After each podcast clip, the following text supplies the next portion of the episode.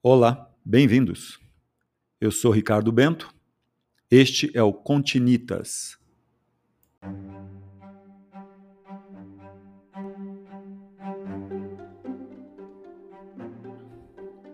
Um podcast sobre história, arquitetura e construção, literatura, cultura e suas conexões.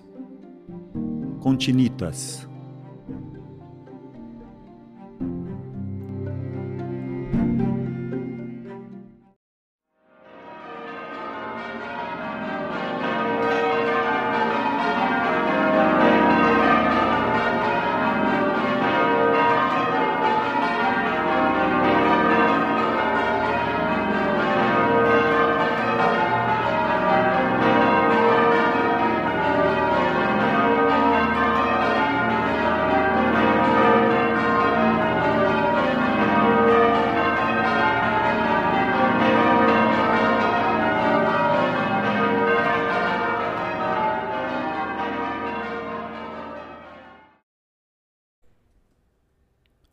Sinos que você ouve de uma gravação da BBC são pela celebração do casamento de Sua Alteza Real, o Príncipe de Gales, com Lady Diana Spencer, em 1981.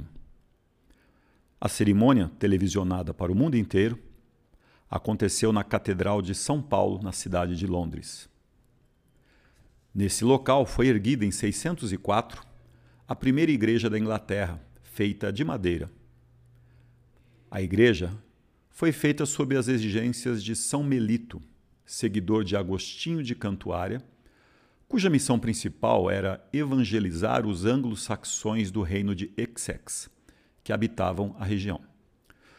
O prédio da igreja foi reformado em 675, em 962, após ser destruída pelos vikings, e novamente em 1087.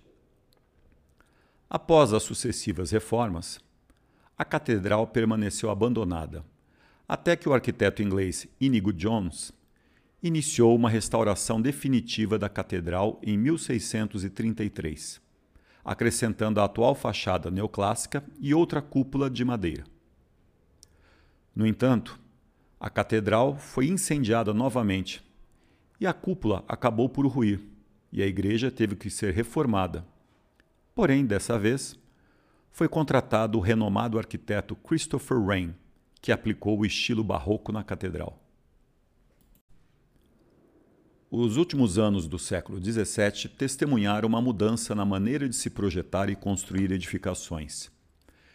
E foi a partir do trabalho de apenas dois homens, os eminentes cientistas Christopher Wren e Robert Hooke, o padeiro Thomas Ferriner desempenhou um papel importante, embora inadvertidamente, pois foi em seu estabelecimento que o grande incêndio de Londres teve início, no ano de 1666.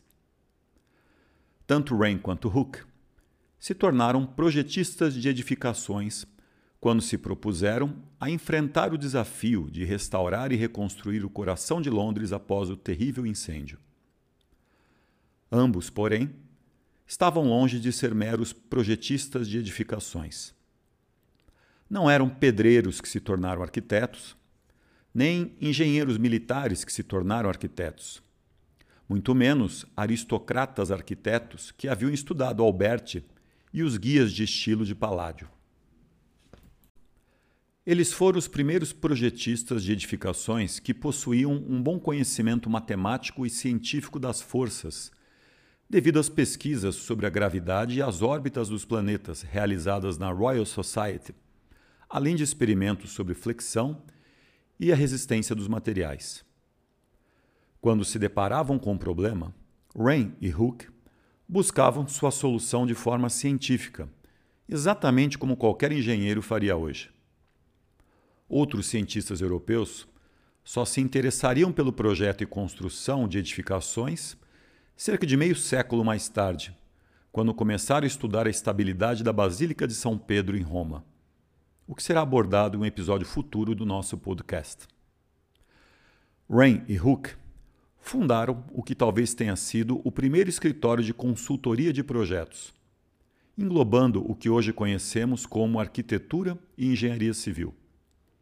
Dentre os dois, Rain certamente é o arquiteto mais proficiente. Durante esse período, foi o principal nome da construção da Inglaterra, em parte porque personificava na mesma medida tanto o espírito da razão quanto do iluminismo. A Catedral de São Paulo ilustra de forma impressionante as habilidades de Rain como engenheiro estrutural. O edifício é uma obra-prima da engenharia e possui um admirável senso de proporção. A edificação conta inclusive com arcos botantes, mas, diferentemente das catedrais medievais, eles não estão à vista, pois não combinam com o estilo barroco da construção. A cúpula da catedral é, na verdade, composta por três camadas.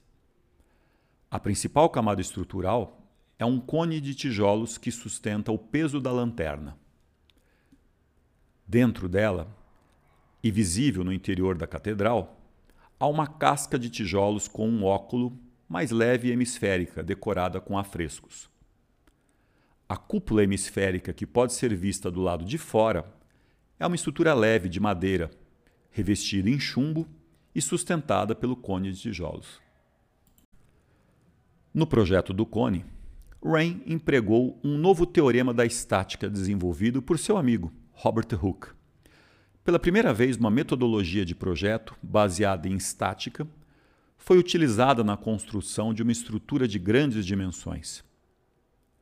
O teorema afirma que, para vencer um vão entre dois apoios específicos com uma determinada altura, um arco deve ter o formato de uma corrente pendurada invertida a curva conhecida como catenária.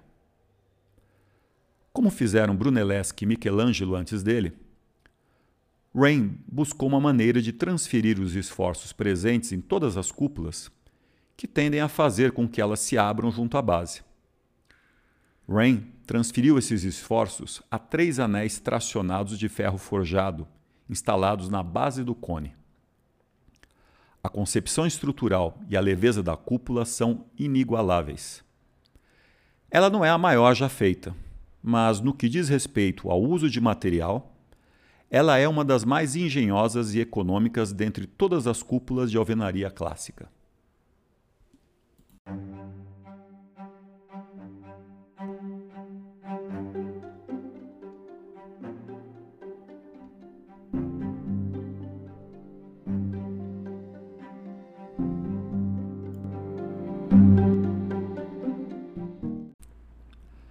Sir Christopher Wren.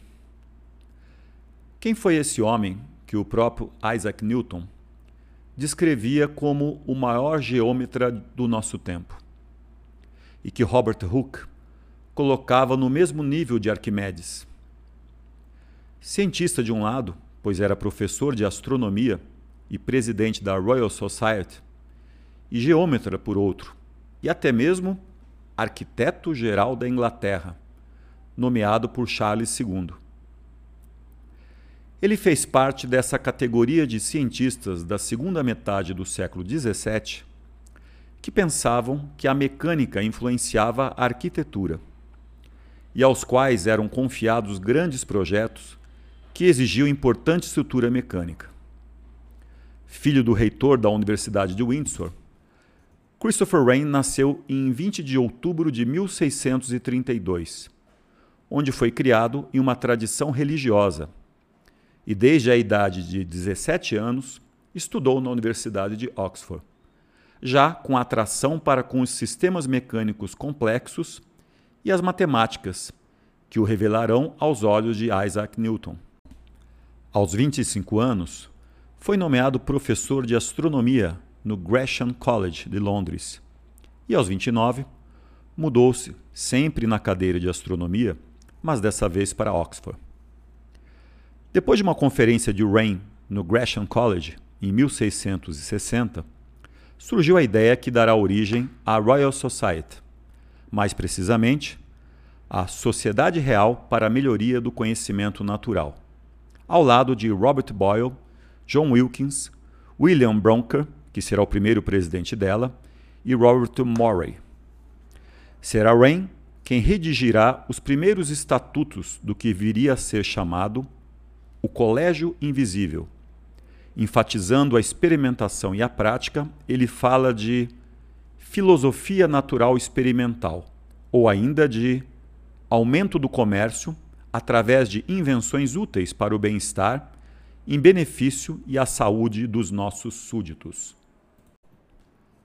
Mas é a arquitetura que ocupará 50 anos da vida de Rain. E isso, a partir de 1662, com os planos do Sheldon Theatre, em Oxford, terminando em 1710, com a construção da Catedral de St. Paul de Londres.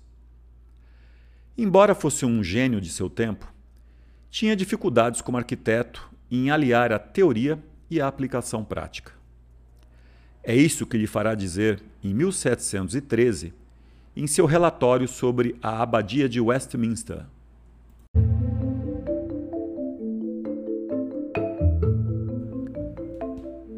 Uma arquitetura de qualidade depende do estudo preliminar dos princípios da estática e do bom equilíbrio de peso dos pés direitos.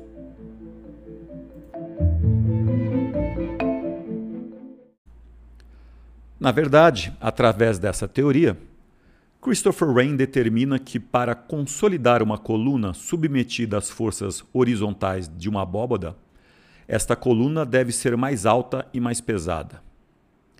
Em outra ocasião, ele diz: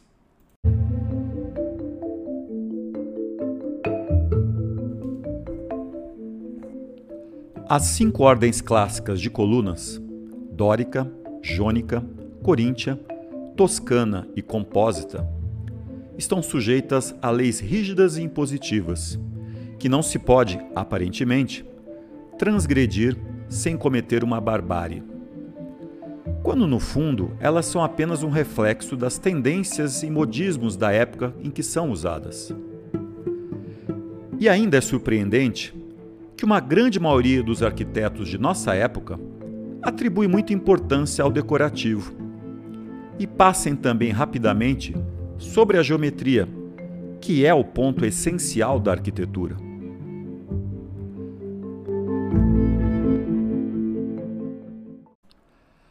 Baseado em alguns documentos, formulou-se a hipótese de que Sir Christopher Wren seria ligado à maçonaria, mas, por suas funções e seu perfil social, a relação com esta seria como um maçom aceito, e não se tem como certo se seria realmente operativo.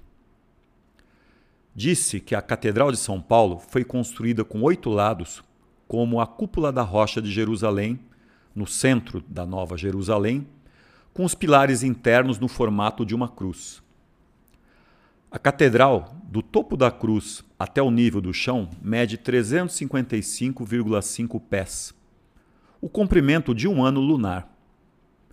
As sombras projetadas pelos pilares supostamente resultam em proporções certamente intencionais para corresponder a alguma geometria sagrada importante. Rain era um matemático e astrônomo e teria planejado essa gnose secreta em detalhes. As funções de São Paulo seriam como uma pirâmide solar. A sombra projetada pelo edifício como a projetada por uma pirâmide devido à sua latitude. O edifício simbolizaria Tifaré, no coração da árvore da vida e no templo de Salomão. Curiosamente, podem ser encontrados no corredor do coro sul, espremida entre um armário e uma parede, uma placa de pedra com um nó ou parafuso de latão e uma inscrição em latim que diz aproximadamente a pedra que foi trazida do Templo de Salomão, devolvendo-a a esta terra sagrada para sempre, apresentada por este cânone católico eclesiástico, H. P. Em 1886. Henry Perry Lidon foi um teólogo inglês que ficou famoso por seus sermões extremamente populares na Catedral de São Paulo na década de 1860 o sermão da tarde, que cabia ao cônego residente, costumava ser feito no coro, mas logo após a nomeação de Lidon, foi necessário pregar o sermão sob a cúpula, onde de 3 mil a 4 mil pessoas costumavam se reunir para ouvi-lo. Mais tarde, ele viajou pela Palestina e Egito, onde presume-se que ele pegou esta pedra. E finalmente, se encontra outra relíquia, com uma placa comemorativa que celebra o noivado de Jacob Pennithorne com Anna Lidedon, com o que é descrito no arquivo da catedral com uma escultura em bronze acima dela. A placa em latim se traduz aproximadamente como o homem Jacob Ferguson deu sua única filha restante, Anna S. Lidon, ao habilidoso cavaleiro Jacob Pennithorne, nesta catedral eclesiástica do apóstolo Paulo, feita do Templo de Salomão. Jacob Ferguson foi um arquiteto escocês que fez fortuna na Índia e depois, rico o suficiente, se interessou pela arqueologia.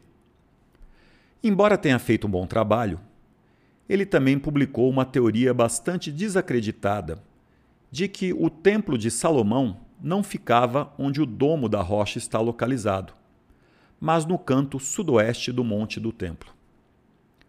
No entanto, ele era eminente o suficiente para fazer parte do Comitê de Restauração da Catedral de São Paulo no final do século XVIII.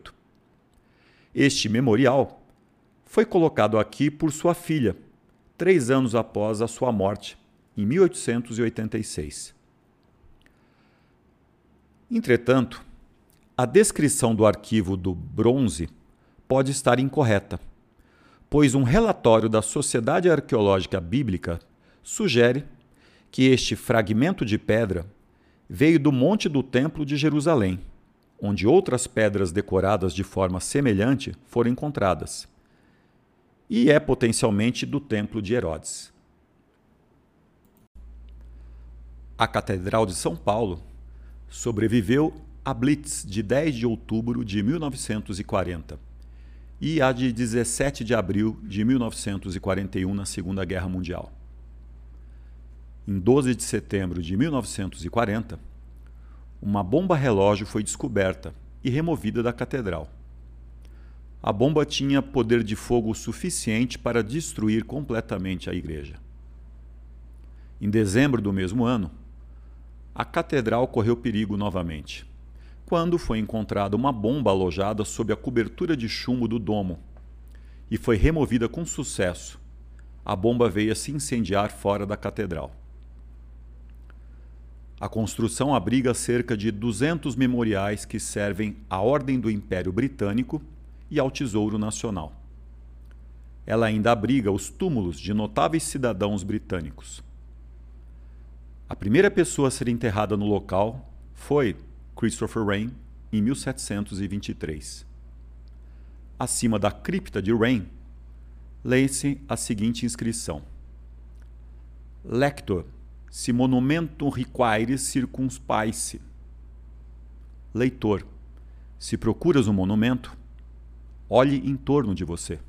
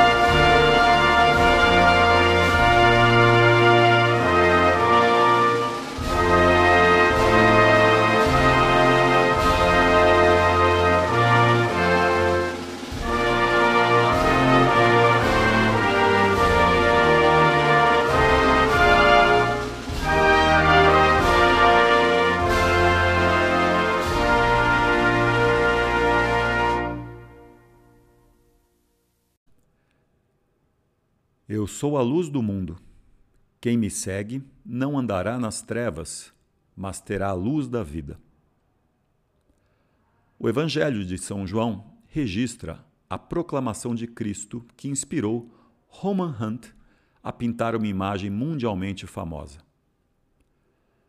A pintura representa a figura de Jesus segurando em uma mão uma lâmpada e se preparando para bater em uma porta coberta de vegetação e por muito tempo fechada. Existem duas luzes mostradas na imagem. A lanterna é a luz da consciência, e a luz ao redor da cabeça de Cristo é a luz da salvação. A porta representa a alma humana, que não pode ser aberta pelo lado de fora. Não há maçaneta na porta. E os pregos enferrujados e dobradiças cobertas de era indicam que a porta nunca foi aberta e que a figura de Cristo está pedindo permissão para entrar. A estrela da manhã aparece perto de Cristo, o amanhecer de um novo dia. E as ervas daninhas do outono e os frutos caídos representam o outono da vida. A escrita abaixo da imagem é tirada do capítulo 3, versículo 20 do Apocalipse. Eis que estou à porta e bato. Se alguém ouvir a minha voz e abrir a porta, entrarei em sua casa e cearei com ele e ele comigo. O pomar de macieiras evoca várias referências bíblicas. A árvore do conhecimento no jardim do Éden era, segundo a lenda, uma macieira. E em algumas tradições cristãs, a madeira dessa árvore foi milagrosamente salva para construir a cruz na qual Cristo foi crucificado.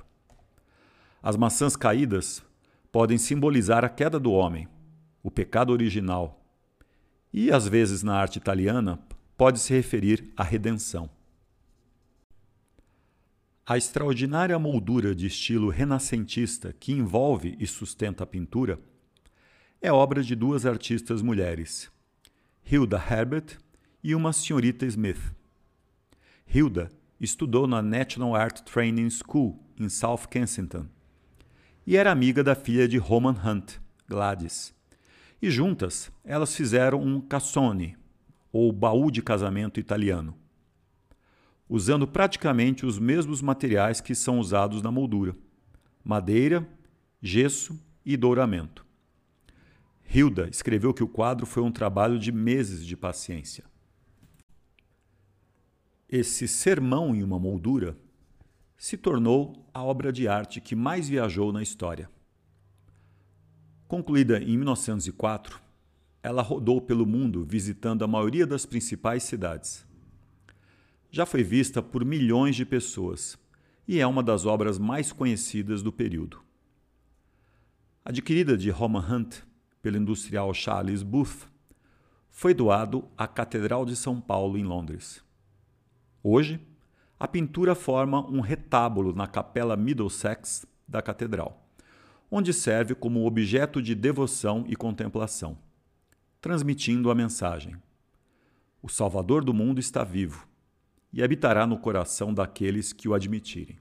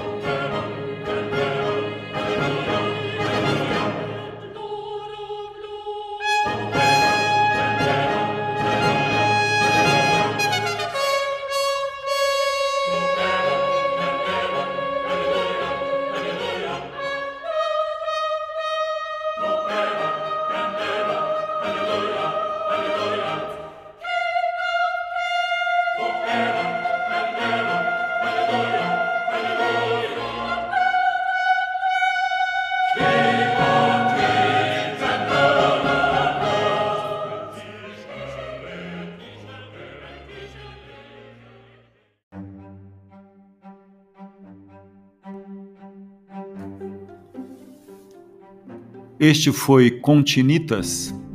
Eu sou Ricardo Bento. Até a próxima.